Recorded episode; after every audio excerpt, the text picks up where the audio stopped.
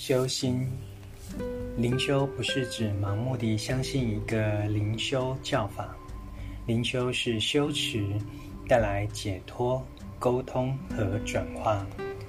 人人都需要精神层面，大家平常会碰到大大小小的困难，如果缺乏精神层面，要面对这些困境，就会觉得非常吃力。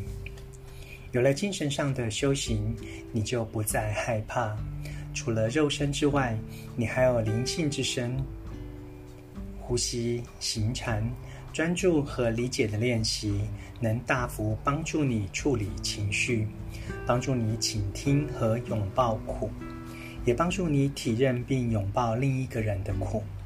如果我们有这项能力，就能够跟自己。和他人发展出精神上真实而持久的亲密关系。晨读一行禅师怎么爱？